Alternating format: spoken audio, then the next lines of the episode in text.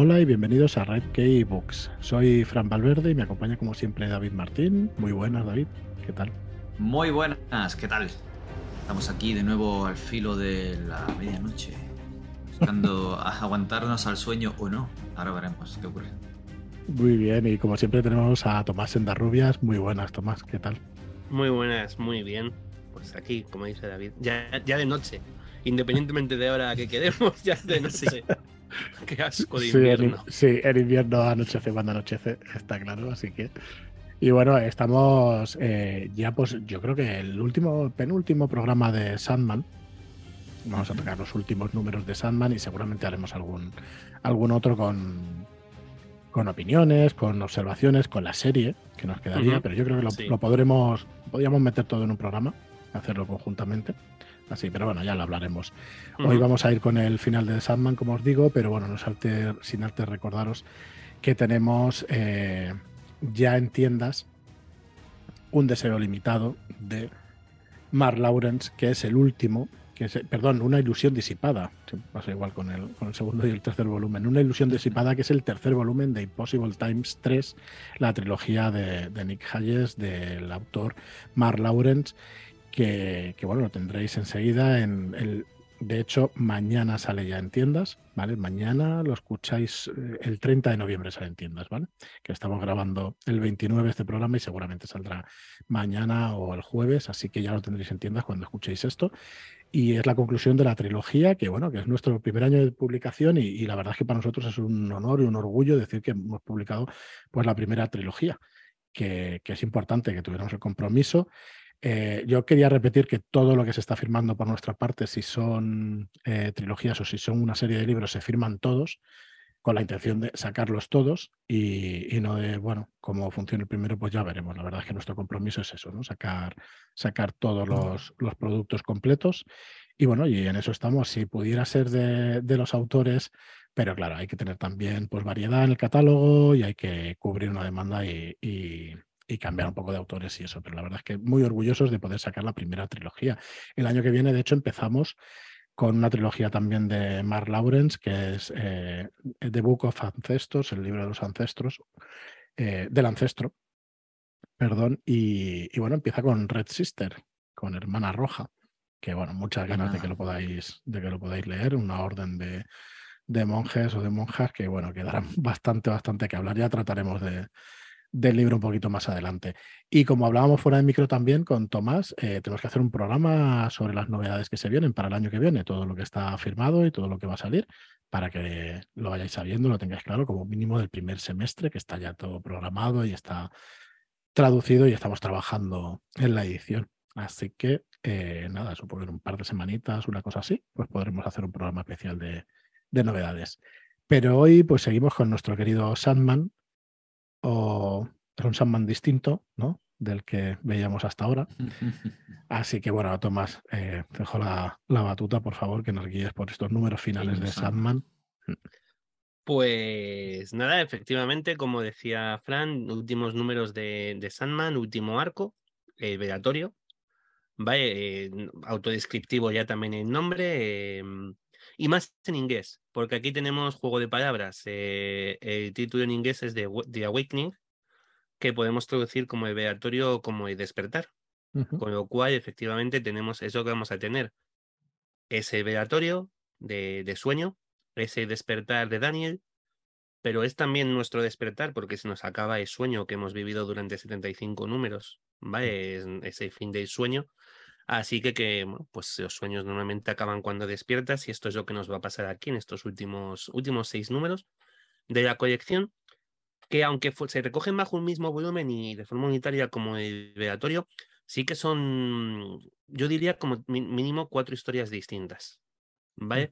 Lo que te va contando. Hay tres que son el mismo, una historia eh, principal que es el velatorio dividida en tres, en tres números, en tres partes, y tres historias independientes que cierran diferentes puntos de lo que hemos visto, diferentes historias que quedaban un poco por, por cerrar, por tramitar, un poco en el aire, ¿vale? sobre diferentes aspectos de, de la serie. Em, ya habíamos visto ocurrido en, en, las benévolas, bueno, pues en un Mm. enfrentamiento final entre, entre Sueño y, y, las tres damas. Sueño había decidido que, que no podía continuar, que no podía cambiar más, que este era su momento de desaparecer y de dejar un, un el sueño a un, nuevo, a, un, a un nuevo aspecto. Ese aspecto iba a ser, lo vimos, Daniel, ¿vale? El hijo de Ita Trevor, de Ita Hall, ¿vale? En, pues que lleva por aquí coleando desde prácticamente desde la casa de muñecas. Y eh, va a ser un nuevo aspecto del sueño que vamos, la verdad es que vamos a conocer muy poquito. ¿Vale? El, protagonista de Sandman ha sido Morfeo. Daniel se va a negar a que. Yo le llamo Daniel por, porque es como si fuera un amigo, porque luego dice que no le llamen Daniel, él quiere ser solo sueño. Vale, no, él argumenta que no tiene, no tiene peso suficiente como para poder llamarse Morfeo. Y no es ya Daniel. Daniel, Daniel, la parte física de Daniel murió. Le vimos quemado en, en las benévolas. Y la parte espiritual, su alma, o, o, por llamarlo de alguna forma, se ha convertido en otra cosa. Ya tampoco es Daniel, es sueño. Pero yo me he quedado con esa manía de siempre, Sí. de para diferenciar de Morfeo Daniel y, y me saldrá 40 millones de veces de Daniel. Vale. Las tres primeros números del, del, del velatorio van a ser, como su nombre indica, la celebración de la despedida de, de sueño. Vamos a asistir a, esta, a este adiós, ¿no? En el tomo anterior, en las benévolas, habíamos tenido estallidos, habían sido los fuegos artificiales, eh, las luchas, la batalla. Había sido como el máximo exponente de la épica, ¿no? De la serie. Y en el velatorio nos vamos a encontrar con una narración completamente distinta. Lo que antes era épica prácticamente pasa a ser poética. Vale, porque van a ser unos números muy calmados, muy de muy despacito, donde las cosas pasan muy despacio, mucha, con muchas. La mayor parte del texto que nos vamos a encontrar son los alegatos o las despedidas de, de diferentes personajes de sueño. Y encima el dibujo es, es un Michael Zui que yo creo que está eh, absolutamente brillante. A mí eso es que más me gusta. No me de extraña, toda- ¿eh? Me encanta. No me el extraña. estilo ese rafaelista, ¿no? Que se llama. Sí, sí, sí, se sí. llamar, ¿no? Rafaelista. mm. Eso, pero rafaelista está precioso. Es tío. completamente maravilloso ese, ese coloreado, además, casi Mm. de acuarela, eh, no sé, es muy mágico, ¿vale? Es, eh, está muy lejos de este rollo vértigo que ya habíamos visto en, en Sí. muchos números de Sandman, donde los dibujantes son muy expresionistas, muy expresivos. Mm. En este Mm. caso, Zui no por ello deja de ser eh, expresivo, sus rostros, hay una imagen, un, no es un primer plano, es una media viñeta, es una media página, perdón, no es una splash page, de la cara de Titania, que a mí me parece eh, una puñetera maravilla Mm. eh, cómo es capaz de, de en un dibujo con cuatro, bueno, con cuatro trazos, no, Fui es muy, muy detallista, Sí. de transmitirte la tristeza de, de esta persona, de en este caso de Titania, de la reina de, de la reina de las hadas, ante la muerte de sueño. Y ya os digo, no, no hay mucho más, o sea, em, estos tres números, es que hablar de ellos es muy complicado, porque, porque no deja de ser un- una especie de... mm, Es sentimental, todo lo que te van a tocar es, es corazón, ¿vale? Es, es el... Pues despedirte de un personaje donde muchas veces las opiniones que ellos expresan pueden ser incluso las tuyas. Es poner voz a que tú estás también en esa despedida, ¿no? Porque como están muchos soñadores, eh, toda la historia además te da cuenta, en- te da cuenta en una complicada segunda persona, que no es un tiempo narrativo habitual. Cuando te cuentan algo, es, una cosa que además choca si lo estás leyendo. Es raro. No, es muy complicado que un autor escriba bien en segunda persona. Con el tú entras, mm, más allá de los libros de tu propia aventura, ¿no? Está este texto de caminas por un pasillo y te encuentras delante, ¿vale? Donde es más habitual. Sí que es verdad que en, narrativa, en otros tipos de narrativa como es esta es, es complicado y aquí sí que utilizan. Caminas, ves, eh, donde antes estaba, y además utilizan la lógica del sueño, que es ninguna. Y te, entonces te toca contrario, la tienes que aceptar, ¿no? Mm. Donde antes había unas puertas, ahora hay un puente. Donde antes había un puente, ahora hay un castillo. Y como es un sueño, está- y estás dentro de ese sueño, compras. Tienes que comprar lo que te están, lo que te están vendiendo. Y es todo de una delicadeza, está todo contado con un con unas voces, los personajes que aparecen incluso en pequeños momentos, o sea, hay, hay personajes que tienen despedidas gordas, por así decirlo, ¿no? Titania, la Dama Bast, eh, Tesai, que tienen despedida, tienen, tienen texto de despedida. Pero hay otros que aparecen breves momentos que incluso muchas veces no saben ni, ni por qué están allí. Em, y ese caso que a mí me parece muy chulo porque es una forma de cerrar la historia. De, mm, no me acuerdo nunca de cómo se llama este muchacho. El hijo de Brujo, el hijo de Magus. Alex. Alex, Alex Vargas. Vargas. Alex Vargas. Alex Vargas, no sé si lo comentamos en las benévolas, una de las cosas que ocurre cuando acaba, cuando muere el sueño, es que Vargas despierta, por fin, de, su, de su sueño, de su condena, de esta pesadilla eterna a la que había condenado Morfeo, ¿vale? Y aquí ya vamos a volver a ver porque es uno de los invitados, es una de las personas que acuden al, al velatorio de, de, Morfeo, ¿vale? Y, y, y, es, vuelve a ser un niño. O sea, en sí. su sueño vuelve a ser el mismo niño que habíamos visto al principio. Vamos a ver a, a Jed, a Jed, que ya es, una ya es algo más que un adolescente. No le veíamos desde la casa de muñecas y, y, como he dicho alguna vez, el tiempo narrativo de Sandman prácticamente corresponde con el tiempo de publicación. Entonces, si habían pasado cinco años desde la casa de muñecas, habían pasado cinco años en el tiempo de, de Sandman, en el tiempo narrativo. Entonces, Jed ya no es un niño y es como una especie de adolescente así con perillita, tal. No sé, van a aparecer una serie de personajes puntuales eh, que hayamos visto en, en momentos, pues, pues eso, en momentos puntuales. Pero sobre todo creo que es muy importante lo que decía, los sentimientos, cómo se afrontan, cómo se enfrentan a ellos. Vamos a ver a Daniel, al nuevo sueño, completamente superado por, por la situación a la que se enfrenta. Aunque es un eterno, aunque es un aspecto de algo que lleva existiendo siempre, es un aspecto nuevo. Y este aspecto en concreto no tiene experiencia. Está acojonado porque se va a reunir con su familia, porque va a conocer a una familia que es su familia, aunque no es su familia de siempre, desde que el tiempo existe. Pero él no nos, él como tal no, no, no nos ha conocido nunca. Entonces, no puede participar en el veatorio porque ¿cómo va a participar un, el fallecido en su propio veatorio? Y al final es que el sueño es eterno, no puede morir. Con lo cual, es lo que dicen, ya esto creo que lo comentamos, ¿a qué estamos diciendo adiós? ¿Qué nos estamos despidiendo? Si él no, no puede morir. Bueno, pues una perspectiva, una forma de ver las cosas. Pero Daniel no puede participar y entonces su participación se imita a hablar con Lucien, a tener una conversación con los guardianes de la puerta, que además se lo dicen, ¿no? Lo de, el anterior amo nunca jamás se había parado a hablar así con nosotros.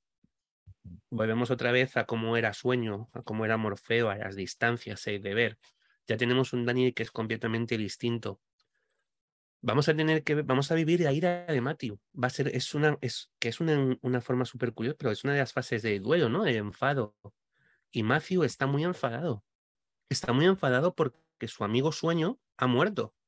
Y hay otro sueño, entonces no le dejan, no, no tiene ni siquiera un poco ese aspecto, ese espacio para poder dolerse, para poder despedirse, para poder sentir que ha perdido algo, porque ha sido inmediatamente reemplazado por algo que no es nuevo, que lleva ahí desde siempre, aunque para ti no lo sea.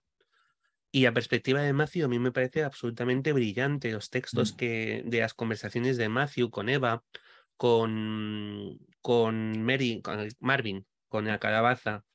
Por ejemplo, la calabaza, bueno, claro, la mayoría de los, de los personajes que habían muerto durante el ataque de las benévolas han vuelto a la vida. Hay uno que elige no volver. Y es maravilloso. Que decida no volver, por lo que cuenta, que es de campo de violín, es Gilbert. Uh -huh. Vaya, eh, eh, ¿dónde vas? Si me devuelves a la vida, mi muerte deja de tener sentido. O sea, yo morí por algo. No puedes devolverme a la vida porque me quitarías el, el, le quitaría sentido a todo aquello que en su momento, a, a, mi dolor, a mi sufrimiento, en el momento de mi muerte. Así que déjame muerto.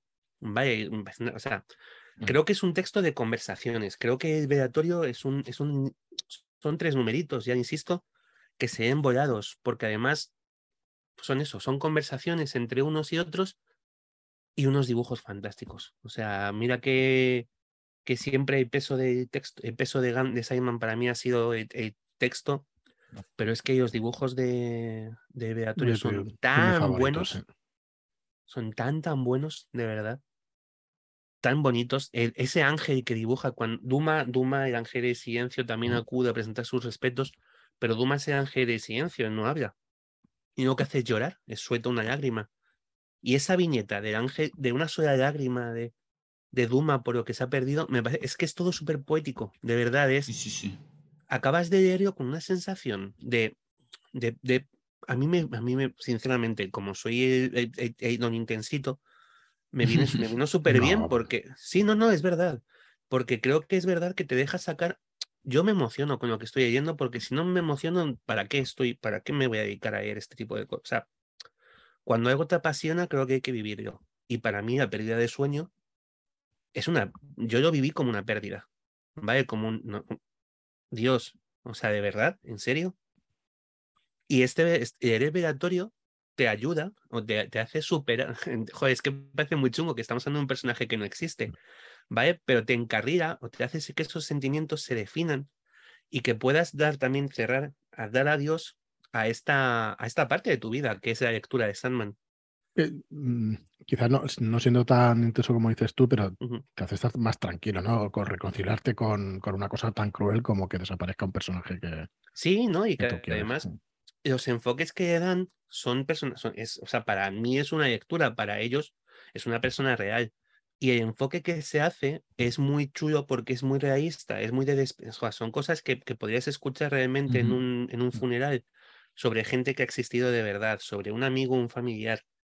¿Vale? Y, el, y es un poco terapéutico el cómo se enfoca, cómo se enfoca el velatorio, porque sin caer en la lágrima fácil, sin, sin ser, mm, sin ser un, sin caer en el folletín, sí que expresa muchísimos sentimientos, pero al más al final, el final es positivo, te deja un buen sabor de boca, porque te quedas con Daniel, con un Daniel que, que se va a enfrentar a sus miedos, con un Matthew que supera esa ira para acercarse de nuevo a Daniel que necesita, ¿vale? Porque mm, Matthew ha perdido a su amigo, pero Daniel no tiene a nadie, no, es un niño que se acaba de convertir en un dios, ¿vale? Y necesita una orientación y quien se la puede dar, ¿quién es? Pues Matthew y Lucien y, y poco más, no tiene mucho más. Pues vamos a, vamos a tener muchas cosas, ¿eh? Vamos a, a deshacer eh, va a haber tareas muy, o sea, despedidas más duras. Sea, de Calliope es, es- tiene lo suyo, pero al final no deja de ser, era el padre de mi hijo y mató a mi hijo. em, aunque me liberó. O sea, son cosas que, que no todo es no, es, no todo es maravilloso. La descripción del amor que hace de cómo se enamoró de, o de cómo fue la relación que tuvo Tessa ahí con él, otra fantasía. O sea, maravilla. Eh, cómo está narrado porque no lo habíamos vivido. Recordemos que a Tessa habíamos sabido de la relación de Tessa y, y y Sueño por terceros, por como nos decían que pegajosos están, qué tal, y luego la tristeza de él, pero no habíamos tenido la perspectiva de ella. Y la vamos a tener aquí, nos va a contar cómo nunca estuvo enamorada de él, o sea, cómo accedió a estar con él un poco por... Me quería mucho, ¿cómo no le iba a querer? ¿Sabes? Un poco estas cosas también que dices, joder, es que estas cosas pasan. O sea, es, me enamoré de él, no. Él me quería mucho y cuando, y yo que tenía, eh, Tessa lo explica súper bien, ¿no? Es como que yo reflejaba el amor que él me daba. Pero cuando él volvió a su sitio y empezó a distanciarse, me di cuenta de que yo allí no tenía nada por él, no sentía nada. Vale, me parece, de verdad, en serio, hay tareas aquí, el Titania no cuenta nada. Lo que tuve con el Señor de los Sueños es mío. Igual que él no contaría nada sobre mí, yo no voy a contar nada sobre él. Pues ya nos deja ver que algo ha habido. Lo veníamos, Mm. lo podíamos intuir, porque hay conversaciones entre Titania y Nuala, donde vemos a Titania muy celosa de la relación de Nuala, que es inexistente, pobrecita mía, pero de la relación de Nuala con Sueño. Y aquí nos, nos lo va a declarar sin contarnos nada, ¿eh? Sin decirnos nunca nada, nada, nada claro. Pero, pero vamos a saber que allí ha habido algo entre Titania y, Sueño en alguno de estos momentos. Y es muy bonito, es muy bonito de ya os digo. No tiene mucho más que pueda contar porque no pasan, no es una historia de pasar cosas. No es, no es como las benévolas, que cada página es, Dios mío, vaya, pero qué fuerte. Giros argumentales, tramas contra tramas. No. Es, es como un arroyito, ¿vale? Que vas escuchando, que vas siguiendo. Mm. Es muy bonito de seguir, tiene un paisaje precioso y al final te permite cerrar, cerrar una puerta. Mm, Yo Esto creo que consigue también eh, Neil Gaiman que de alguna manera te sientas como uno de esos eh, mm, personajes que se ven arrastrados al funeral porque han tenido algo que ver con sueños y te sientes de alguna manera como parte de ellos, ¿no? Estás tú paseando por allí, asistes al funeral y mm, consigues que formes parte como lector de, de lo que está pasando.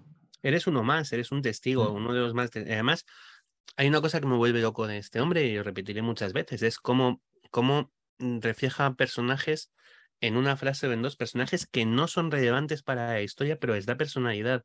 Hay una conversación entre dos soñadores que están allí con sus pijamas y hay uno de ellos que es un chico que va con su pijama y tiene en la mano un trozo de tela y mm, simplemente te cuenta que, que, era el trozo de una... eh, que cuando era pequeño les daba personalidades a las cosas y que tenía una cortina en su habitación que era la cortina simpática y otra que estaba siempre enfadada. Y habla con una chica, está hablando con una chica que no puede parar de llorar y no sabe por qué. La chica está continuamente llorando, pero no sabe por qué está llorando. Y están los dos en un sueño. Y, y me parece una conversación tan surrealista, tan al mismo tiempo tan fantástica, de madre mía, pero, pero ¿cómo pasas por encima de esto? Pero este muchacho, ¿cómo va a tener una cortina enfadada en su habitación? O sea, pues ahí está. Ahí está, tío. O sea, ahí está. Simplemente para, para conversar con esta otra chica que no para de llorar y para que tengas un asistente más que es un asistente como tú. Es gente que, son, que han sido llamados a acudir al, al sueño, a participar en una, a, mon- a construir la fortaleza donde se va a celebrar la ceremonia, a, mm, a, la a la celebración como tal, a una fiesta, porque hay una noche de fiesta en el funeral. Por cierto, importante, esto se me olvida decirlo. Retornamos a, Ne- a Necrópolis, a Izarch, Sí. que habíamos visto en, en estación, en eh, eh, en la posada de, pin- de fin de los fin mundos. mundo. de los mundos. Mm. ¿vale? A esta ciudad dedicada al culto de los muertos. Va a aparecer un, van a crear un personaje que yo creo que estuvo poco aprovechado luego, pero porque bueno, se acababa aquí la historia. Este Evis Osognesi, al que bautiza, bautiza de Irio con este nombre tan particular. Porque no le dejan llamar eh, Pikiti Pokiti Napia de Pato, ¿vale? Y decide poner eh, Evis Osognesi. Y que es un el personaje ese que desciende a las entrañas de Izarch para bu- buscar el libro y el sudario de Morfeo y que como ha sido creado por cinco eternos, no va a tener capacidad de soñar ni de destruir y que eso va a ser su perdición. Y te lo dejan así puesto y dices, ¿y, y la historia de este hombre para cuándo? O sea, esta profecía o esto que estás lanzando aquí, ¿para cuándo? Pues va a aparecer luego en un, tomo de estos, en una historia que aparece en The Dreaming, en, la chica que quería ser muerte, pero muy por encima no, y no se produce esa profecía, o sea, no es ese final que, no sé, creo que, pues eso, que este que es un genio y que cualquier cosa que formula, eh, los demás hacemos así y tenemos que comprársela y, y desear más y que ojalá nos contara todo lo que tiene en la cabeza, nada más. Esto lo que nos hace pensar es que cuando eh, murió el anterior delirio. Des- eh, tuvo que haber desesperación, otro. Eso, Desesperación. desesperación, perdón. Sí, tuvo sí, que sí, haber otro ente que sí Claro. tuviera todas las cualidades. Y es la escena que tenemos, menos la desesperación, que estaba muerta. O- Exacto. o- y el, em, es la escena que vemos en ese, ese entierro de desesperación, esa búsqueda de, de sudario, es lo que vimos que nos contaron en, en, el, en, el, fa- en el fin de los mundos, cuando la primera necrópolis fue destruida porque no había, había olvidado sus fueros.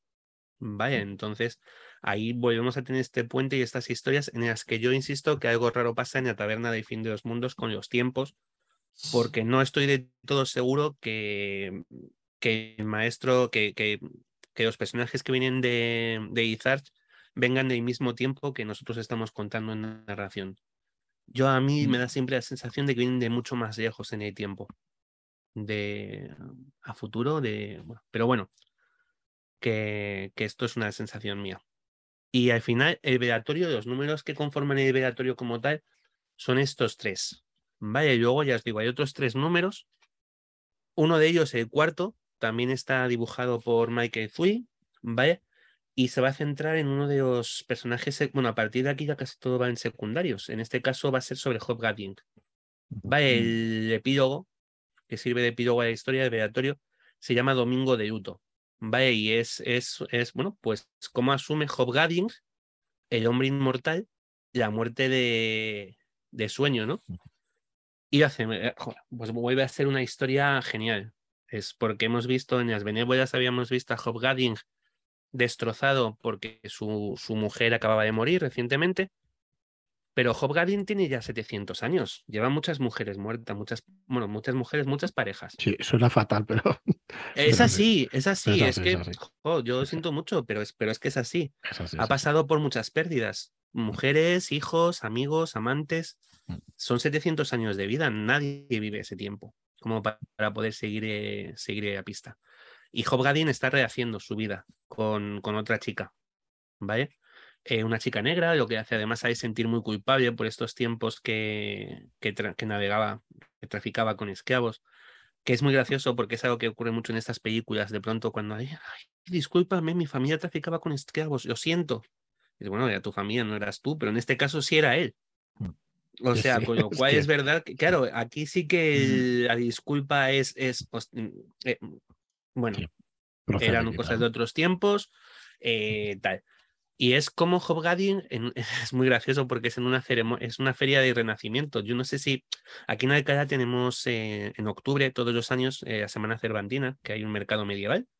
Y medieval no, aquí es barroco, porque se tiene que corresponder con Cervantes.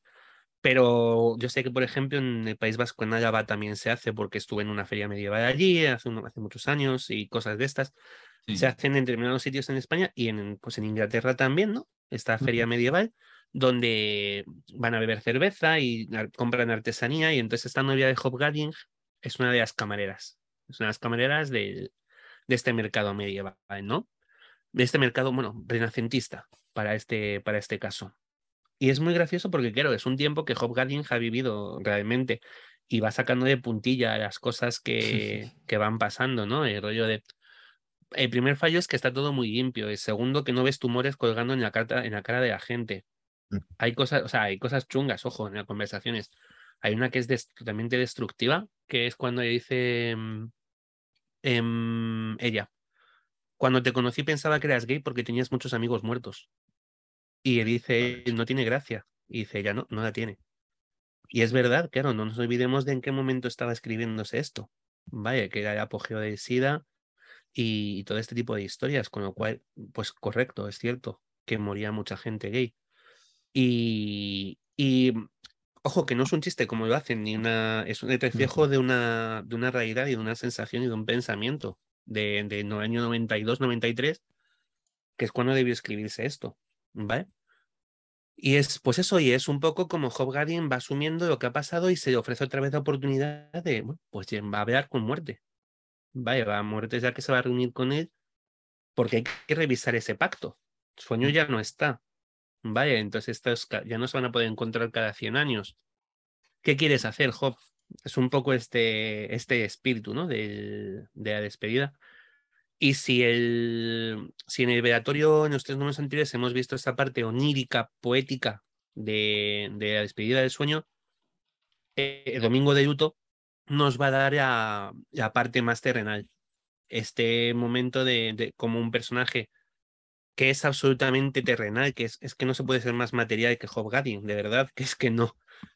Eh, con todos los años que lleva, el tío sigue siendo un, una persona pues material, le, gusta vivir, pues, pues, y sigue queriendo, sigue siendo una persona de, que quiere vivir experiencias y sigue empeñado en seguir viviendo y en no morir, pese a todo lo malo que puede haber pasado, este, lo destrozado que ya habíamos visto en el tomo anterior, está rehaciendo su vida y va a seguir adelante. Y vamos a descubrir un tipo, un personaje que, que va a continuar adelante en todo momento. El dibujo sigue siendo de Michael Fuji. Ojo, es mucho menos, es muy bonito, pero es mucho menos brillante que de los tres números anteriores. ¿eh? O sea, se nota que ahí se, se, esmeró. se esmeró. Se esmeró muchísimo. Porque habíamos visto ya en otros números, Fuji no, no es nuevo en, en Sandman, y este número es más, es más como lo que habíamos visto antes. Es que en, en, en los tres números del velatorio anteriores eh, iluminó la, la, diosa de la inspiración o no sé qué ocurrió, pero, pero está tremendo.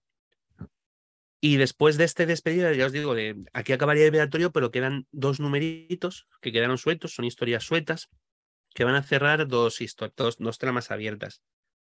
El primero, que tenía muchas ganas de llegar a él porque en su momento cuando habíamos con Fran, cuando habíamos de, cuando hablé con Fran de lugares blandos, em, se había quedado un poco como con pinzas, ¿no? Eh, la narración de lugares viandos y dije que íbamos a volver a hablar de ella mucho más adelante y es precisamente en esta historia. En, espera, que no me acuerdo cómo se llama. Ay, Dios mío. La tengo por aquí que me he buscado.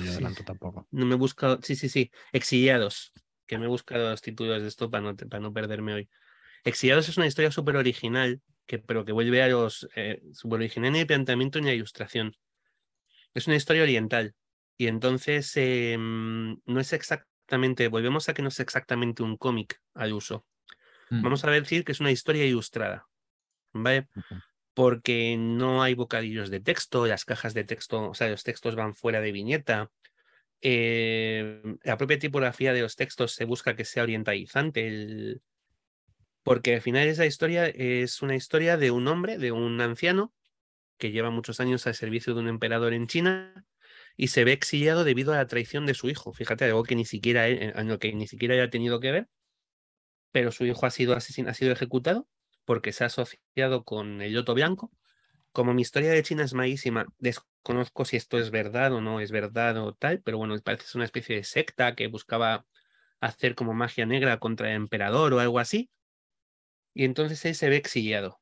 Y la trama que tiene es un poco semejante a la de lugares blandos. Repite otra vez esta trama de personaje que se pierde en un desierto y pasan cosas raras en el tiempo se encuentra con, va a tener apariciones del pasado, apariciones demoníacas, va a ir con un gatito, él, y quizás sea lo que os salva, o te lo dejan un poco ahí ver, va a encontrar un gatito antes de entrar en el desierto y se lo va a esconder, y lo va a ir cuidando poco a poco con su propia agua mientras caminan por el desierto.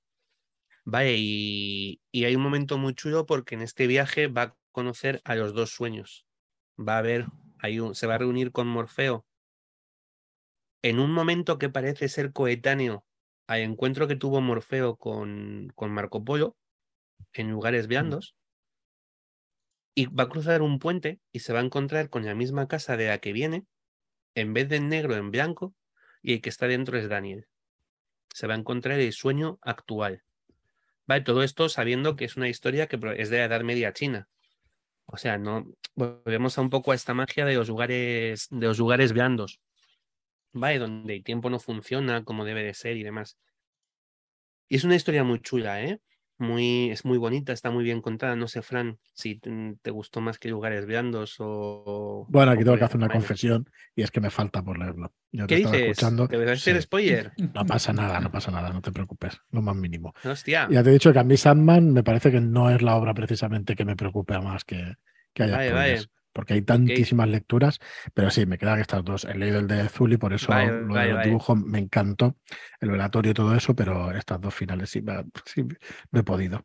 vale, pues perdón porque no sabía que... Nada, hombre, no pasa nada. Lo, hacía, lo hacía leído, claro. Vale. Mm. Bueno, pues nada, simplemente tampoco. Es que tampoco tiene mucho más, ¿eh? O sea, quiero Ya lo comentaremos con el, en el próximo que hagamos y eso que. Vale. ya, estas alturas de, ya estas alturas de la narración no quedan sorpresas. Y esto es así. ya todas las sorpresas que nos habían dado nos las han metido ya. Ya no hay ya no es un ya, es una, ya no es una lectura donde vayas a encontrar sorpresas, ya es otra cosa. Mm. es... Salvando las distancias, todo esto es como el final del Señor de los Anillos. ¿eh? Como el, sí, un poco, ¿no? sí, un, final y otro final y otro final. Sí, y otro final y otro final. No sé si al lugar, ¿eh? pero no sé, como que me recuerda un poquito, porque sí que es verdad que, está todo contado en realidad, ¿no? Pero bueno, son cosas que, redondean, la historia para mí también. ¿eh? La historia podría haber acabado tranquilamente al final de, las benévolas, o mm. incluso al final de, si te quieres alargar un poco más, en el tercer número del velatorio. Con la despedida, cuando se despiden de Abarca y cuando entra Daniel a reunirse con los otros hermanos, acabas de historia y la historia es redonda. ¿Vale? Esto ya son pequeños añadidos, pequeñas puntitas para, ya te digo, que creo que además tienen que ver con, a ver, con alcanzar un número redondo, que es el 75, para que la serie no, no tiene mucho sentido que una serie te acabe en un número 72. Sí. ¿Vale? Pero creo que además es bueno que, porque este tío tenía, Gaiman tiene historias que contar. O sea, entonces no te hace un bodrio de, relleno, sino que te cuenta cosas que, que probablemente se quedan en el tintero, vuelve a lugares que ha visitado antes, y además, en el último número, ya el último número de la colección, La Tempestad, eh, bueno, pues, pues volvemos a Shakespeare. Vale, en el número 25 habíamos tenido la Sueño de Noche de Verano y en el número 75 vamos a tener La Tempestad. Vale, son dos de las obras de Shakespeare y vamos, eso sabemos desde hace tiempo Sí. que Shakespeare, o sea, que Sandman, Shakespeare le había prometido a Sandman, a Sueño, dos, dos obras de teatro. ¿Vale? Sabemos que una era La Tempestad, perdona, Sueño de Noche de Verano, que se la pidió para, mm, para presentar ante las hadas y la otra obra va a ser La Tempestad. La Tempestad es mucho menos, o sea, bueno, pri- primero, eh, la parte estética, Charles Best, que es el mismo dibujante de, de de Noche de Verano. También. está Vale, es el, claro, recupera el mismo dibujo y el mismo diseño de personajes que es una noche de verano, ¿vale? ¿Y por qué la tempestad? La tempestad es una de las, eh, no es, o sea, igual que es una noche de verano, sí que es una de las obras más conocidas de Shakespeare, probablemente la tempestad no lo sea. Vale, es, es tragedia, entra dentro del, pues de ese ámbito de Shakespeare, tenía comedias y tragedias, la tempestad se mueve un poco entre las dos porque tampoco, no es una comedia al uso, pero tampoco cumple los parámetros de una tragedia donde hay personajes Mm. elevados y las cosas acaban mal. No es Romeo y Julieta, ¿vale? O de Rey Lear. Y tampoco es una comedia, no es las alegres comadres de Windsor o mucho ruido y pocas nueces, donde las cosas son enredos y todo es divertido y todo es jajajijijuju. Es un poco difícil de parametrar. Vaya tempestad. A mí me encanta. Yo reconozco que soy un enamorado de la tempestad ya de antes de haber leído Sueño, de haber leído Sandman. Entonces, que para que sea el final de Sandman, pues para mí ya es como ponerle una guinda, ¿vale? Al- a un pastel que estaba muy bueno. Es ya rematarlo, ¿vale? Dar con una de las obras que a, a mí me parece una locura. ¿Qué tiene de importante la tempestad? La tempestad nos habla de la historia de Próspero, el duque de Milán, que es un hechicero que vive en una isla, ¿vale? Con su hija Miranda y con su espectro, su fantasma, un familiar. Es un espíritu de aire, no es un fantasma, llamado Ariel, ¿no? Hay una criatura salvaje que vive en la isla, Caiván, eh, bueno, y cuenta un poco cómo es el día a día o este, estas dudas que, llevan a Próspero, a, mm, insisto, duque exiliado de Milán, a apartarse mm, del mal que él considera que son sus poderes. Vale, él llega un momento en su vida en el que decide que, que su hechicería, su brujería, puede condenar su alma. Está aparta, está, le dejaría en manos de los demonios, ¿no? Del mal, de Lucifer, de Satanás y todo esto.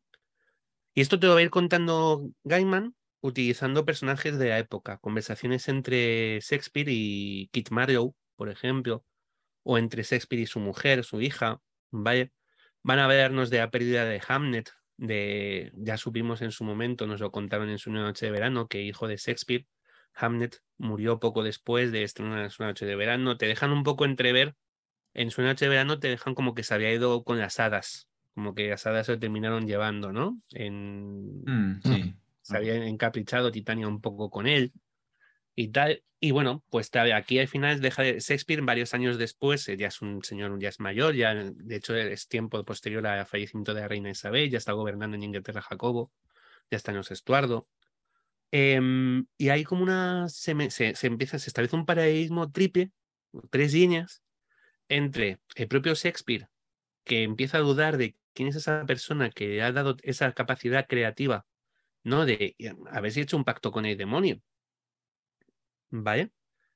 El propio Próspero, dentro de la novela, que intenta alejarse de su hechicería, de su propia magia, ¿vale? Y el propio sueño, que como hemos visto es incapaz de romper sus cadenas y dejar atrás todo aquello que ataba a ser como era, ¿vale? De hecho, el, para, el pasaje más famoso de las Tempestad, ese final, ese monólogo del Duque Próspero, ¿vale? Donde lo que dice es, em, da un poco esa perspectiva de voy a dejar atrás mis objetos, voy a dejar atrás todo lo que me ataba, voy a dejar atrás mis poderes para ser un hombre nuevo, un hom- y este concepto de hombre nuevo, al final, es lo que creo que, creo, esta es teoría mía, volvemos a la de siempre, es lo que entiendo que vincula las tres esta historia un poco triple con sueño. ¿Por qué la tempestad? Porque vuelve, es, de- es su propia historia. Es la historia de un hombre que está atrapado, pero que consigue lo que sueño no ha conseguido, que es romper sus cadenas y liberarse. ¿Vale? Y con esta historia de Shakespeare acaba, acaba, acabó en su momento eh, Sueño, Sandman. ¿Vale? Digo acabó en su momento porque se, hay varios, varias cosas que salieron en posterior también por Neil Gaiman, ¿vale? O sea, sin salirnos de Neil Gaiman, ahí hubo una historia, por ejemplo, Los Cazadores de Sueños, que sigue ese estilo un poco de exiliados con una historia oriental donde el personaje de, de Gaiman, es, de Sandman, pues es una, vuelvo a de siempre, Sandman no tiene por qué ser el protagonista de sus historias. Sandman sirve para contar historias muy chulas. ¿Vale? A mí personalmente reconozco que no me volvió loco los cazadores de sueños, ¿eh? Y unos años después, yo no sé si como mm, unos años, cuando digo unos años, digo 25 prácticamente. Vale, 2010, una cosa así. 2010, 2012, eh, quizá un poco antes, eh, se decidió recuperar a Neil Gaiman para DC y para Sandman. Como la historia de Sandman ya estaba terminada, se decidió hacer una precuela. ¿Vale? Que esto lo he comentado alguna vez. Algunas ediciones se sitúan antes hay publicaciones que la ponen antes de Preludios y Nocturnos y es un pedazo de error. Porque esta precuela ya te habla de los dos, ya saben tanto Sueño, saben Morfeo como Daniel. Daniel sabe poco, pero sabe lo suficiente como para que digas, mm, ¿y este quién es y qué hace aquí? ¿Vale? Es muy curioso porque esto es lo de siempre. En esta última relectura, que he hecho para, eh, para cuando hemos hablado, para empezar a hablar de esto, en estas lecturas que hice este verano, para, para volver a Sandman, en uno de los números de Fábulas y Reflejos, hay una viñeta en la que Gaiman en la que Sueño te dice, eh, y entonces yo estaba volviendo de solucionar un problema con una estrella loca cuando me atraparon en... cuando Roderick Vargas me atrapó en una cúpula de cristal. Vale, pues perfecto, ¿no? Primera lectura en 1993, pues ahí se quedó la historia. Es la historia que te va a contar en, en Obertura. Es sueño, viajando al espacio, es una... entenderme, no es una space opera en función de naves espaciales y todo esto, pero sí que se sabe de lo habitual porque es sueño viajando a ver con las estrellas. y, y, y ese es el argumento, es qué pasó justo antes de que fuera atrapado por, por Roderick Vargas. ¿Por qué llegó tan débil? ¿Por qué fue tan fácil atraparle? Bueno, pues vamos a tener una historia que es, es, es una historia es muy chula, es una historia cósmica de viajes en el, con viajes en el tiempo, con, con personajes que no voy a decirlo, no voy a hablar mucho más, porque si no has terminado, Fran, el anterior, mm. creo, entiendo que abertura no, no has empezado y aquí sí hay una sorpresa chula. Mm. Vaya, aunque sea una sorpresa. No, gracias. Está muy chula. No, no, ojo, no llega a estar para mí, ¿eh? Para mí, no llega a estar a la altura, de, de ninguno de los libros anteriores de Sandman. Quizás sea por, porque yo os tengo mitificados y a lo mejor vosotros lo leéis y os parece una historia estupenda y maravillosa. Con todo esto, insisto en lo de siempre, cualquier cosa que escriba Neil Gaiman es infinitamente superior a cualquier otra cosa que haya escrito. Entonces, lo malo suyo es excelente. Ya está. Entonces, y no es malo, sino simplemente que creo que no está a la altura de, de cómo sabía de todo lo que había anteriormente.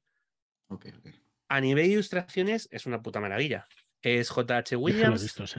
Mm. Williams es, es, Dios, con pinceles, ¿vale? Es, es, tal cual.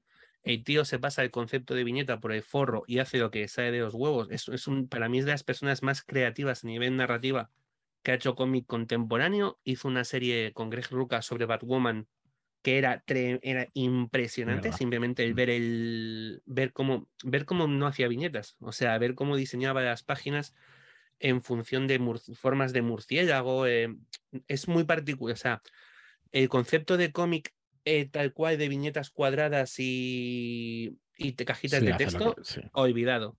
Mm. Vale, es ilustrador y es un puñetero genio. O sea, aparte, la parte visual es tremenda. Si no tanto, ya os digo, a lo mejor el dibujo no es perfecto. Evidentemente, va por gustos. No, pero parece un cuadro. Pero la composición de, viñeta, mm. es tremendo. Tremendo, tremendo, tremendo. Y cierra un poco porque nos deja, nos cuenta un poquito de después, porque va a estar Daniel, va a aparecer Daniel con Getty la loca, que está guay recuperar personajes. Y nos va a dejar, nos va a llevar justo hasta antes de, de que Sandman fuera atrapado por Roderick Vargas. Con lo cual, de nuevo, cerramos el círculo. Como ocurre antes, ya os digo que alguna, algún momento, alguna edición se ha colocado antes, pero es un error empezar por obertura. ¿Vale? Que nadie, por favor, lo haga porque se carga toda la experiencia que va a vivir después. Y además hay otro personaje, lo mismo que también, no voy a decir cuál es, pero que, que te decir un matiz nuevo que creo que, estropea, que estropea un poco la, o te va a hacer ver de otra forma la lectura de, sueño de, Sandman y es mejor verlo después que antes. ¿Vale? Entonces, bueno, pues esto sería lo que escribió Gaiman para, para Sandman. Vale, hasta aquí habríamos llegado con, con lo que es en sí la colección Sandman. Ya os digo, los 75 números de Sandman, los 6 números de obertura y en especial la canción de Orfeo, que son un poco lo que forma toda esta, toda esta historia. Evidentemente, la editorial DC eh, no iba a dejar morir al, porque es absurdo, a la gallina de los huevos de oro. En su momento, aunque llegaron a un acuerdo con Gaiman para no utilizar a sus personajes principales, más allá de la colección de dos series limitadas que se sacaron con Muerte como protagonista, eh, Muerte, lo mejor de la vida y Muerte, el alto coste de la vida, hubo varias series, em, una serie, una serie que salió, que era The Dreaming, ¿vale? Con historias cortas, pues mm, iban probando autores también. Esto era muy cómodo porque es una serie con donde cada dos, tres números iban de una cosa y iban probando autores, autores y dibujantes. ¿Vale? Y pues yo que sé, hay una historia sobre Goidi. La primera historia mm. se llama El Factor Goidi y te explica el origen de Goidi, de la gárgola dorada de, de Abel. ¿Vale? Y pues esa es la historia de Goidi. Hay otra historia con Hetty Adoka y Joanna Constantine como protagonistas, El Niño Perdido. Eh, bueno, pues son curiosidades. Sacaron colecciones limitadas de Destino, por ejemplo, que Fran, si puedes echarle un ojo en algún momento, si ya consigues. El dibujante es Mike, el dibujante principal, porque también lo que hicieron es eh, tener un dibujante principal para una. Te cuenta una. A ver. Te cuenta una historia en nuestra época, ¿vale?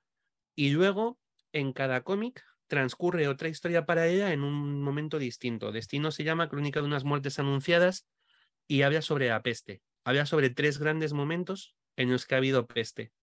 Eh, la peste de Imperio Bizantino en el, año 540 y pico, la peste negra, 3348, y el último brote de peste en Inglaterra en 1689, una cosa así.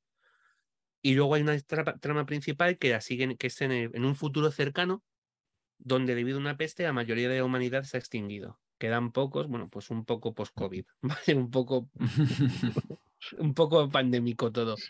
Y entonces es un tipo que llega con un caballo blanco a la casa de una chica y empieza a contar estas historias del pasado, ¿vale? Y tienen que ver con destino. Se sacó un libro sobre una trilogía sobre las brujas, sobre las, las tres, sobre las benévolas, que se llamó Hechicería, Brujería. Y el, guionista fue James Robinson. Es, es, uno de los grandes genios de, de cómic eh, de superhéroes, de, bueno, pues Starman. Pasó, es, una de estas cosas que, hay que leer. Hizo una etapa cojonuda también en Liga de la Justicia, por ejemplo, y, bueno, pues se escribió este hechicería, este brujería, que hace un poco lo mismo. Te habla de tres épocas distintas donde las brujas intentan vengarse de una persona que les ha afrentado. Y ocurre en el Imperio Romano, en la Edad Media y en, en la Inglaterra, bueno, en la edad contemporánea y en la Inglaterra de los, eh, ay, en, el siglo XIX, en Inglaterra victoriana, con, con el autor, es con Richard Barton, escritor de, no de actor, sino de autor de, eh, que recopiló las, eh, bueno, pues cuentos orientales tipo Las Mil y Una Noches y demás. Es uno de los personajes que aparecen, personajes históricos. Y por acercarme un poco más a nuestra época para, para ir terminando, si, os parece bien, por cerrar un poco la parte editorial, hacia el año 2017, eh, ya con Vértigo, acá, con la editorial Vértigo cerrada, eh, hubo un, evento en el universo DC que se llamó Noches Oscuras Dark Metal. Vaya, que además han sacado sí. una segunda parte porque es como muy, y se ha vinculado mucho a grupos de rock. también, ¿no? Sí, sí, sí, sí. Entonces han sacado especiales con, pues con Kiss, con... Es que yo me pierdo porque no es mi mundo eh, musical. Entonces de ver las portadas y de ver sí, un sí, poco por lo eso. Mm.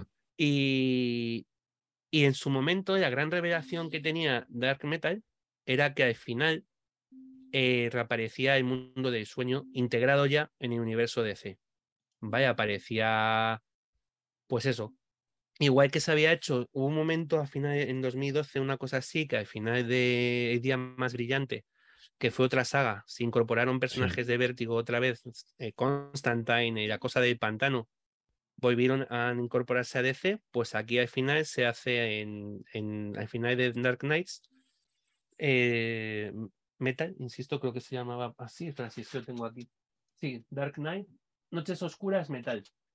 Eh, pues se hizo lo mismo con, con el mundo de sueño, con Sandman. Y entonces se presentó un catálogo de series a través de un. supervisadas por Neil Gaiman. Aquí no ha sido guionista de ninguna, sino que es como el supervisor, ¿no? Es como con el permiso, es como, no sé. eh, ambientado en los mundos de. No, bueno, pues aquí es universo, Claro. se llama Universo Sandman y está todo tutelado de, de la imaginación de Neil Gaiman, ¿no? Y fueron cuatro, cuatro series que, bueno, han tenido unas. De las cuatro originales están cerradas todas, pero han aprovechado para seguir Vale. sacando, para seguir sacando contenido. Fueron The Dreaming, que es la que está más centrada en. Bueno, de hecho, lo que acontece es que hay un agujero en el mundo del sueño y Daniel desaparece. Entonces, de pronto, el que se queda en mando, el que tiene que aguantar un poco el tirón de lo que, viene- de lo que está pasando, es Lucien. Vaya, Ujú. entonces, en varias historias, The Dreaming se va a centrar un poco en esta búsqueda de, de dónde está Daniel, qué ha pasado, ¿vale? Y con, con Sueño, con, con Lucien, es ella que va a desarrollarse más en el mundo clásico, y además va a tener personajes pues como Rose Walker, que ahora es madre, tiene una hija, o sea, bueno, ya, sabíamos que, había estado, que estaba embarazada, Sí. pues la hija de Rose Walker va a ser una de las protagonistas de esta historia. Incorpora personajes nuevos, una pesadilla nueva, eh, bueno, pues pasan cosas ahí chulas. eh, se quedó. Simon Spurrier como un poco como guionista estrella y la verdad es que está bastante bien. Eh, Lucifer, que como ya he hablado varias veces, se Sí. incorporó a este, arranca de este mundo luego tuvo sus propias series y vuelve a Dream- al mundo de sueño en una colección fantástica, brillante. Es la mejor de las cuatro, con, de las cuatro originales con diferencia. Sí, esto me da mucha curiosidad, que lo has dicho varias veces. A ver Sí. si algún día la, la cojo. La de, no la de Mike Carey, ¿eh? insisto. Eh, A Gaiman le siguió prácticamente en el tiempo, con poco, con poco tiempo entre ellas, al final de Sandman, y le siguió a Lucifer de Mike Carey, que empezó de hecho como una especie de Sandman presenta, el Lucifer, y luego continuó como serie privada, como serie autónoma. Y estos son cuatro tomos. Bueno, de hecho lo ha sacado DCC en cuatro tomos y luego en uno solo. Hablábamos hace unos días de, hace unos días, unas semanas, Sí, del en el grupo de Telegram por, por ese integral, ¿vale? Mm. Un integral de Lucifer que es maravilla, es una, es una gozada de lectura. Sacaron, metieron libros de la magia, que quizá que sea más, para mí es la más pobre de las cuatro que arrancaron. Duró, de hecho, duró dos tomos, creo que fueron dos, tres tomos, tres, en vez de cuatro. Y es, po- es pobre, es pobre, se queda cortita. Es la mm, peor de todas. Han hecho un, in- un intento de reboot del personaje de Timothy Hunter, que también fue creado en su momento por, por Gaiman y esa ha quedado regular. ¿Vale? Y La Casa de los Susurros, que bueno, ha sido la serie más integradora de todas, porque lo que ha hecho es meter un personaje nuevo, que es Ersui, es una diosa vudú. ¿vale? Y es que en este agujero del sueño, el barco, la casa barco de Ersui se ha quedado atrapada. Entonces es una historia muy. El rollo que tiene es muy. Bueno, pues el personaje es una mujer negra eh, que no cumple los, eh, eh, los estándares eh, visuales o at- formativos. O sea, está rellenita, tiene curvas, o sea, plantea una serie de- La guionista fue una mujer y se. como un poco modernizar o dar una nueva perspectiva a estos, a estos libros, otra, otra serie de historias más desde un punto de vista feminista y demás. Y se que, tuvo la suerte de que fuera que se quedó al Corintio. Es uno de los personajes que se Vale. quedaron en la Casa de los Susurros. Vaya, estas cuatro colecciones a día de hoy están cerradas. Ha continuado otra que se llama mm, El sueño, las horas de vigilia, que lleva dos tomos. La guionista es Willow Wilson, G. Willow Wilson, que fue la gran lanzadora en su momento del nuevo concepto de personaje de Miss Marvel, de Capitana Marvel, perdón. Y es una gozada, de momento se ha centrado en Shakespeare y en el primer tomo va sobre Shakespeare y sobre por qué se habla siempre de los varios Shakespeare, quién escribió las obras de Shakespeare y demás, y es, es muy, muy chula la historia. Y sé que en el en proyecto, bueno, han sacado, Constantine se ha integrado también en este mundo, en este universo Sandman presenta, en este universo Sandman, los nuevos tomos de Constantine, y sé que a futuro tienen una historia de la que hablan bastante bien con el Corintio como prota. Vale, o sea, que se ha quedado un poco como, bueno, no va a tener colecciones continuadas, pero sí como un lugar de que sacar historias. Así que y esto ha sido lo que yo puedo aportar de Sandman. Y una pregunta, ¿y lo que salió con, eh, o lo que ha salido con Lock and Keep? A mí me gustó mucho mm, el... Un spin-off. Sí, yo, ¿sabéis que esto pasó algo con la edición? Y es como que la historia estaba dos veces en el mismo, dos, sacaron en el mismo mes dos veces la misma historia en dos tomos, ¿no? Eso es, lo sacaron por separado y lo sacaron con un refundido, que, había otra historia y tal. Vale, no es el único sitio donde lo han hecho. A mí me ha pasado con. Oh, hubo un, hubo un, cruce entre mm, Constantine y los libros de la magia. Mm. Y entonces yo tengo el mismo, los mismos dos, dos números en el tomo de Constantine y en el tomo de los libros de la magia. Que nosotros somos editorial, que no es por justificar. Sí, sí, sí. No, no, no, no, no, que, puede pasar una cosa así, porque tú editas una cosa por separado y luego otra que esté eh, metida en otra. Pero claro, tú vas a la tienda y ves dos historias de Sandman o de Locan Key y las compras. Oye, coño, yo, quiero todo. Hostia, tú lo has comprado doble. Yo solo cogí de. No está hecho a mala fe, quiero decir. No, no, no, no, no, no. Mm. Yo creo que, y de hecho creo que em, si me apuras, estoy hasta de acuerdo. O sea, porque hay gente claro, que. Porque, Claro, solo quieres esa historia y ya está. Efectivamente, hay mm. gente. En el caso de libros de la magia y Constantine. Habrá seguramente gente que compraba solo libros de la magia pero y cuando te pasa... historia completa. Claro, pero yo que soy el que las compra todas, pues, pues claro, dices, ¿eh? ¿Qué es esto? Se te queda cara tonto, con perdón, pero es así. Y el, de, el cruce que hicieron con Locan Key, a mí me mm. pareció chulísimo. Creo que. Pues ahí lo tengo, a ver si también lo, después. Pues el chico, joder, ¿cómo se llama? Joe Hill, claro. Mm, es Joe Hill pasando de tetas jugando con los juguetes de Neil Gaiman.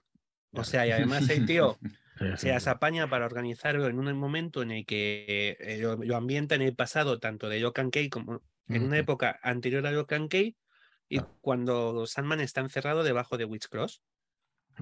Y entonces no afecta a la historia, no afecta a ninguna de las dos historias. Puede contarte una historia que independiente, porque sueño apenas sale, sale un momento encerrado ahí abajo y tal, pero está súper chula, porque además utiliza personajes, o sea, aunque sueño no sale, utiliza personajes, bueno, no es spoiler, es Gilbert, uno de los protagonistas de, de la saga. Es ese momento en el que Gilbert deja el sueño y se convierte, el campo de violín deja el sueño y se convierte en Gilbert.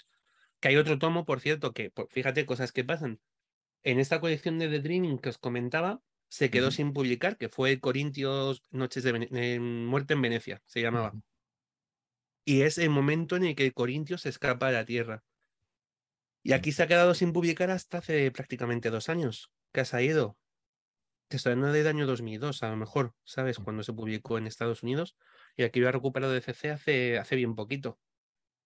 El muerte en Venecia de Corintio. Y te cuenta lo mismo, es el momento en el que Corintio deja el sueño y aparece en la Tierra. Y en Locan Key pues pasa un poco eso con Gilbert, pero está súper bien llevado, ¿eh? O sea, y además tú que eres bastante fan de, de Locan Key, sí, yo soy menos, o sea, yo sí que lo he leído, pero no, no me ha apasionado tanto como, como a vosotros. Sí, yo, y lo disfruté mucho. Entiendo que los fans fans de Locan Key vais a disfrutar mucho más. Pues sí, pues sí, ya lo, ya lo leeremos a ver qué tal. Es muy chulo, ¿eh?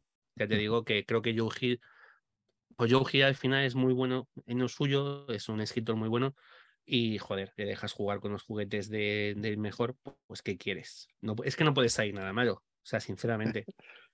no, pues esperaba, digo, igual es justito y tal, no sé qué, pero bueno, si está bien. No, tío, yo creo que, que, eh, hay gente que tiene talento. Joe Hill es uno de ellos. O sea, ya te, tiene talento y luego el tío le pone un trabajo a las claro, cosas. Yo, como novelista, es verdad que no he visto, o sea, no he ido, no me he parado de nada. No, lo que he ido son los cómics. Los, eh, los cómics de terror. para mí son muy redondos. Están muy trabajados. Otra cosa que te gusten o no te gusten, pero trabajados y eso. no sé, a mí este que saco de un cesto de cabezas me pareció súper divertido. O sea, me lo, me pasé muy bien. Y creo que además DC ha hecho muy, o sea, han dado esta colección, un poco esta DC, DC Hill House, que se llama, un poco en referencia Mm. tanto a su apellido como a la serie de terror, con cómics de terror donde ha sacado varios tomos y hay cosas que son flipantes. O sea, yo vamos, si queréis pasaros un rato, un rato un un poquito acongojante, compraos Daphne Byrne. Es uno de los, no es de Joe Byrne, no es de Joe Byrne, madre mía, De no es de Joe Hill, pero está dentro de la colección que lleva su nombre, de los que él supervisa y da el visto bueno. Es una historia gótica que parece que es de vampiros y no es de es otra cosa. Eh, Volvemos a de siempre. Mm, No es la que así, o sea, es una historia que no es lo que parece, pero hostia, qué miedito. Qué miedito da. Y merece mucho la pena. O sea, estas sí, cosas sí, que ha sacado DC bajo el sello, bajo el sello Hill House, eh, hostia. Están muy chulas, muy, muy chulas. Muy bueno. bien. Bueno, pues. Eh, acabar Sandman y nos vamos con una pila de, de cómics por leer y de libros, que es lo que nos gusta, así es que no Claro. puede ser de otra manera. Todo es ponerse. Sandman sabemos que es, es empezar. Uno empieza Sí, con Sandman y no sabe dónde va, dónde va a acabar. Ay, ay, ay. La verdad es que es una maravilla. Es una Sí, pasada, es un viaje, vale muchísimo la pena y recomendadísimo a todo el mundo que no lo, Eh, Es que, que no lo no- conozca. los que estáis en casa no lo vais a ver, pero Uy, Mira que le ha dado, sí, le ha dado el cable y ha desconectado internet. se lo han A llevado al se sueño. Se lo han llevado al sueño. Sí. Bueno, como curiosidad, antes hemos comentado lo del loto blanco, mientras viene Tomás, deciros que Mm. sí, que es un movimiento eh, híbrido entre budismo y maniqueísmo, que proviene de cuando los mongoles dominaban China. Y, y hubo varias revueltas, varias revoluciones, una de los turbantes rojos, que cambiaron su, su indumentaria roja por, eh, blanca por roja para, para esa rebelión. Y, y bueno, eh, los mongoles los, los tenían como algo sectario, oculto, secreto, que muchas veces hasta lo- los prohibían. Eh, ocultaban sus, sus reuniones como Perdón. ceremonias de incienso. No, y, y luego hubo otra segunda rebelión en la que una especie de monje huérfano mm, llegó supuestamente a derrocar la, a la antigua dinastía y eh, engendrar la dinastía Ming-Su Yuan-San. Por lo que decimos de este Así hombre, que de que coge unas Del historias, loto coge unos blanco datos. sí que, sí dices, que "¿Pero está dónde- por ahí, sí que está por ¿Dónde ahí. habrá leído eso? si Este es que es. Dios. Sí, sí. Bueno, ha leído, pues como el, ¿cómo se llama eso que sacabas el otro día? Merkin, no. Merkin. El Merkin. el Merkin. Yo digo, pero Fuera de Dios, micro comentábamos cositas de Sí, sí. sí. Es que pero ¿cómo es hablábamos posible, antes no? de que, de que ¿Ah, en, sí? Audi- en la- sí, porque en, que me acuerdo eh, mucho y David lo, lo recuerda de vez en cuando. en Audible la traducción que han cogido para Salman es la de, debe ser la que yo David, porque Mm. a- la, llaman la, la llaman peluca pública. Mm. Curioso. Cuando antes del desastre en el que lo he tirado todo, os iba a enseñar a David y a, claro, a Fran, lo- los que estáis aquí, los- en casa no lo veis. Mm. Esto. Es lo que se publicó en España de Dreaming y de historias relacionadas con Sandman, que, bueno, pues eso, que la saqué para, Claro, pues para ya que estaba leyendo, hombre, ya que estaba leyéndome Sandman, pues me lo leí todo otra vez, Qué chulada. ya que estaba. Así que ahí, o sea, lo que digo, empiezas con Sandman y no sabes dónde vas a acabar, porque tiene mucho. Sí, mucho, tiene mucho. mucho y- tiene mucho y muy bueno. Bueno, la serie principal es alucinante. Directamente. Sí, sí, sí, sí, sí. Ya comentaremos la serie. El otro día me, me- me ponía yo un poco crítico, estábamos comiendo y eso, y David me miraba como diciendo, pero si te había gustado la serie, ¿qué me estás contando ahora? Porque dices que tal. Ya lo comentaremos, para... porque es verdad, a mí sí me gustó ¿eh? la serie, lo que pasa es que tiene alguna cosa y eso que, que me gustaría ya comentar, pero bueno, ya en el próximo Fantástico. programa yo creo que hacemos eh, un repaso un poco de todo y opinión así de, Vas toda a la guardar serie. tus cartas, ¿eh? Muy bien, muy bien. Nah, es una pequeña, es que no es ni pega, ¿sabes? Pero bueno, es, No, es ya, por- ya hablaremos, ya hablaremos. Claro, por decir las cuatro cositas que nos parecieron y vale, que vale muchísimo la pena y súper recomendada, eso ya de entrada, no hace falta que, que esperéis al programa. La veis y luego ya, y luego ya la comentamos juntos. Sí, por Bueno, favor, a- vedla, Que, sí. que, que- que quiero que hagan segunda parte. Yo quiero segunda temporada. Sí, ya está, ya está, ¿eh? Sí, sí, sí, sí, sí, pero Ah, hubo un, momento en el que fue súper, estábamos súper críticos eh, con el que sí, que no, que sí, que no, que pero que necesitáis, cabrones, Claro, pero sí, desde el cariño, no jodas. No, hombre, además es una serie que se irá viendo, eso no es novedad y ya está. Vamos, creo yo. Que con, con la cantidad de fans que hay, al final es una cosa que. Sí, pero que es lo que sí. hablaba con David. La gente, ahora tenemos la costumbre de devorar las series en Sí. súper poquito tiempo y Claro. luego parece que las, han- o sea, es que las fagocitamos. Sí. Es que luego ya no nos acordamos ni de ellas. O sea, que por eso nos has pillado cuando has entrado hablando de- del anillo único. Vale. Yo del Señor de los Anillos, vamos. cuando piensas en eso dices, joder, tampoco, mm, no creo que fuera tan mal formato el, un, un episodio semanal, te recuerda, te- ¿sabes? Es que hoy en día, claro, te los sueltan allí todos de golpe, los 12 episodios, los 8, los 22 episodios y, joder, te los, te los acabas enseguida y, Pero incluso las que no, ¿eh? que, eh, que decíamos sobre la Casa de Dragón o, o los Anillos de Poder, Mm. que han sido semanales, no hace Sí, tanto que han terminado y- ¿eh? y y han desaparecido. O sea, ya no hay foros de debate, ya no hay discusiones, a la siguiente y a la siguiente. ya la estamos con la siguiente. Mm. efectivamente. Así que eso. Bueno, Pero bueno, el signo de los tiempos. así es la vida. Sí. Muy bien. Tomás. Oye, Pues eh, agradecerte de nuevo otra vez y vamos, y las que queden, por, porque es que, vamos, el conocimiento enciclopédico, o sea, lo que tienes acumulado ahí es alucinante, tío. Es mucho tiempo no dedicado a otra cosa. Bueno, pero es, pero bueno, pero algo maravilloso, la verdad, el conocimiento que, que atesoras ahí. Así que nada, muchísimas gracias, Tomás, y, A vosotros. Y nos vemos en el próximo programa, que igual acabamos ya Sandman y la serie y todo eso, o bueno, le damos alguna cosita, las novedades también editoriales del año que viene sería interesante también eh, tocarlas y, y bueno, que nos escuchamos la semana que viene. Muchísimas gracias a todos y hasta el próximo programa. Muchas gracias. Chao.